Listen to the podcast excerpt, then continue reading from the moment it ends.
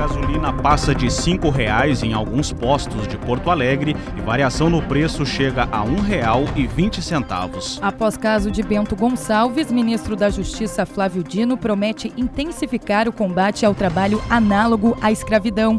Mais de 6 mil clientes seguem sem energia elétrica após o temporal do final de semana. Correspondente Gaúcha Resfriar. Maikio Guimarães e Yasmin Luz.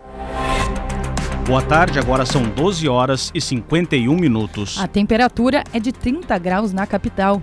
A reportagem da Rádio Gaúcha percorreu postos de combustíveis da capital desde as primeiras horas desta segunda-feira.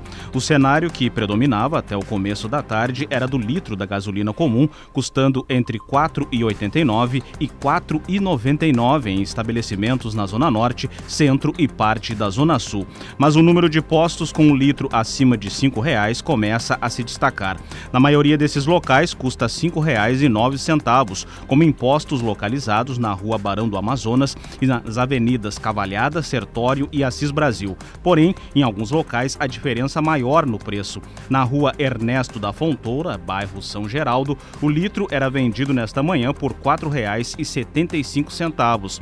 Já no bairro Navegantes, na Avenida Cairu, o litro saía por R$ 5,99 em outro posto, uma diferença de R$ 1,24 entre estabelecimentos distantes um do outro, pouco mais de 5 quilômetros. O novo secretário de Segurança de Porto Alegre, Alexandre Aragon, revelou que pretende instalar câmeras de segurança com análise comportamental, ampliar o efetivo da Guarda Municipal, lidar com pequenos delitos de forma ágil, resolver a questão dos ambulantes da capital e manter o trabalho em conjunto com a Brigada Militar. Os planos foram apresentados nessa manhã durante entrevista ao programa Gaúcha Atualidade. Aragon assumiu a pasta na semana passada. Temperatura de 30 graus em Porto Alegre, 26 em Caxias do Sul, 32 em Santa Maria, 29 em Pelotas e 28 em Rio Grande.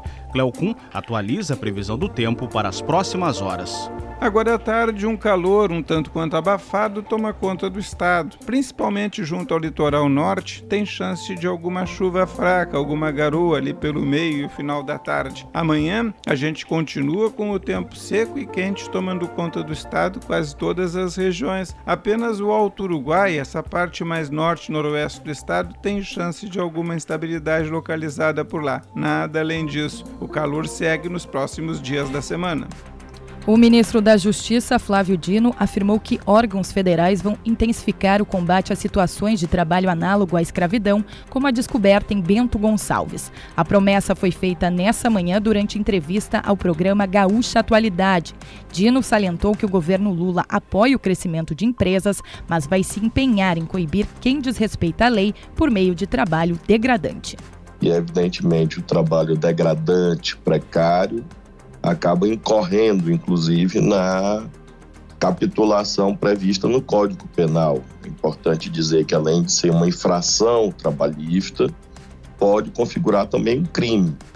O ministro, no entanto, não detalhou quais medidas serão adotadas. Ao tratar dos casos de feminicídio no país, Flávio Dino revelou que o presidente Lula vai anunciar no próximo mês medidas para enfrentar a violência contra a mulher. No dia 8 de março, o presidente Lula vai anunciar uma série de medidas com equipamentos que serão entregues aos estados, novas casas da mulher que serão construídas para que com isso hajam equipamentos adequados ao atendimento das mulheres vítimas de violência, assim como também algumas mudanças é, normativas. O ministro também afirmou que uma legislação irresponsável facilitou o acesso às armas no país nos últimos anos, situação que, segundo Flávio Dino, o atual governo pretende corrigir. Verão combina com geladeira portátil resfriar, sua companheira em qualquer lugar. A RGE estima que 6.100 clientes seguem sem energia elétrica devido ao temporal do final de semana.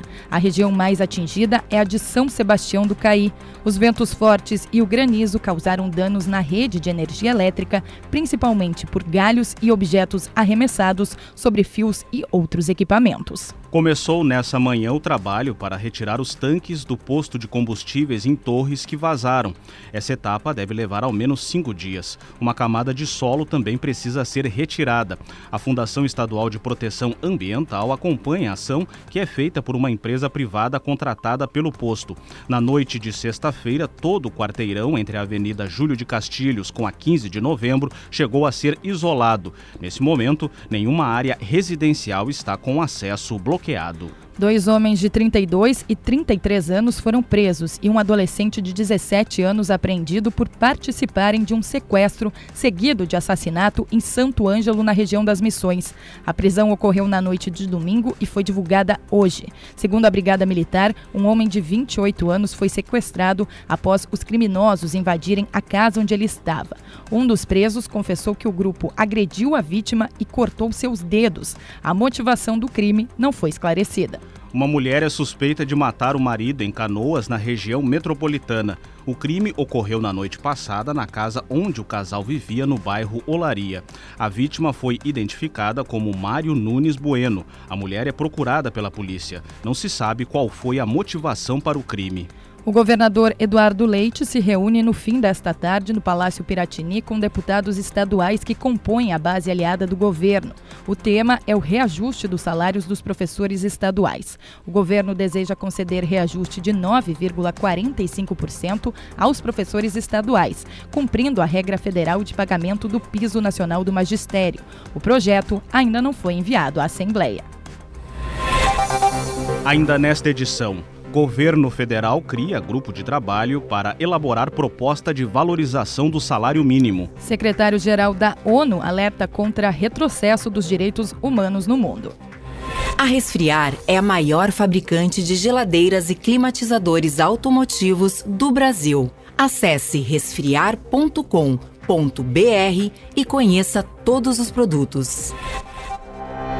As regras para a declaração do Imposto de Renda 2023, ano base 2022, foram divulgadas nesta segunda-feira pela equipe da Receita Federal. A expectativa é de recebimento de até 39 milhões e 500 mil declarações no prazo de entrega, que neste ano vai de 15 de março até o dia 31 de maio. O programa do Imposto de Renda pode ser baixado a partir de 15 de março. Apesar das discussões para alterar a tabela já neste ano, quem já teve rendimentos acima de R$ 28.500 no ano passado precisa declarar esses ganhos ao fisco.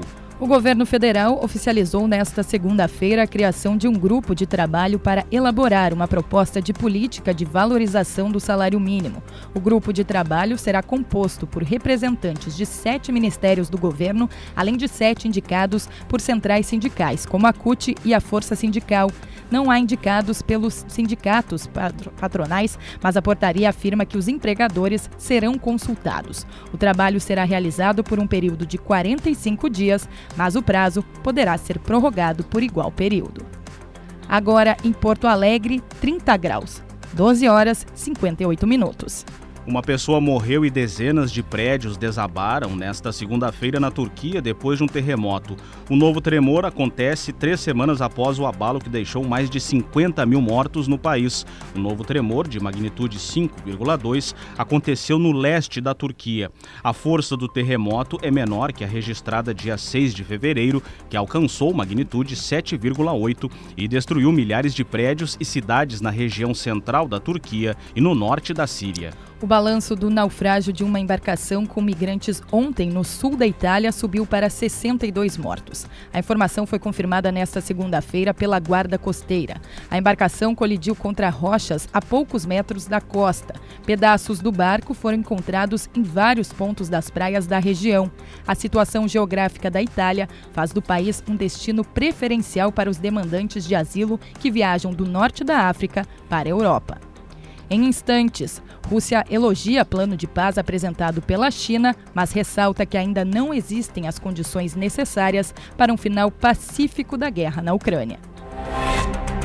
O secretário-geral da ONU, Antônio Guterres, afirmou hoje que os direitos humanos são atacados por todos os lados. O dirigente pediu um novo impulso em um mundo que registra retrocessos. As manifestações foram feitas na abertura da sessão do Conselho de Direitos Humanos. O evento é realizado em Genebra, na Suíça. A atividade será realizada por quase seis semanas. A Rússia afirmou nesta segunda-feira que o plano proposto pela China para resolver o conflito na Ucrânia merece atenção mas que as condições necessárias para uma solução pacífica não estão presentes no momento.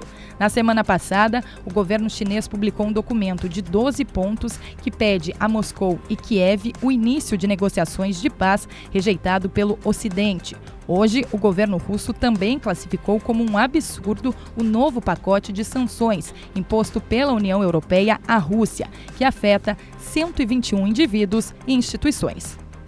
Verão combina com geladeira portátil resfriar, sua companheira em qualquer lugar.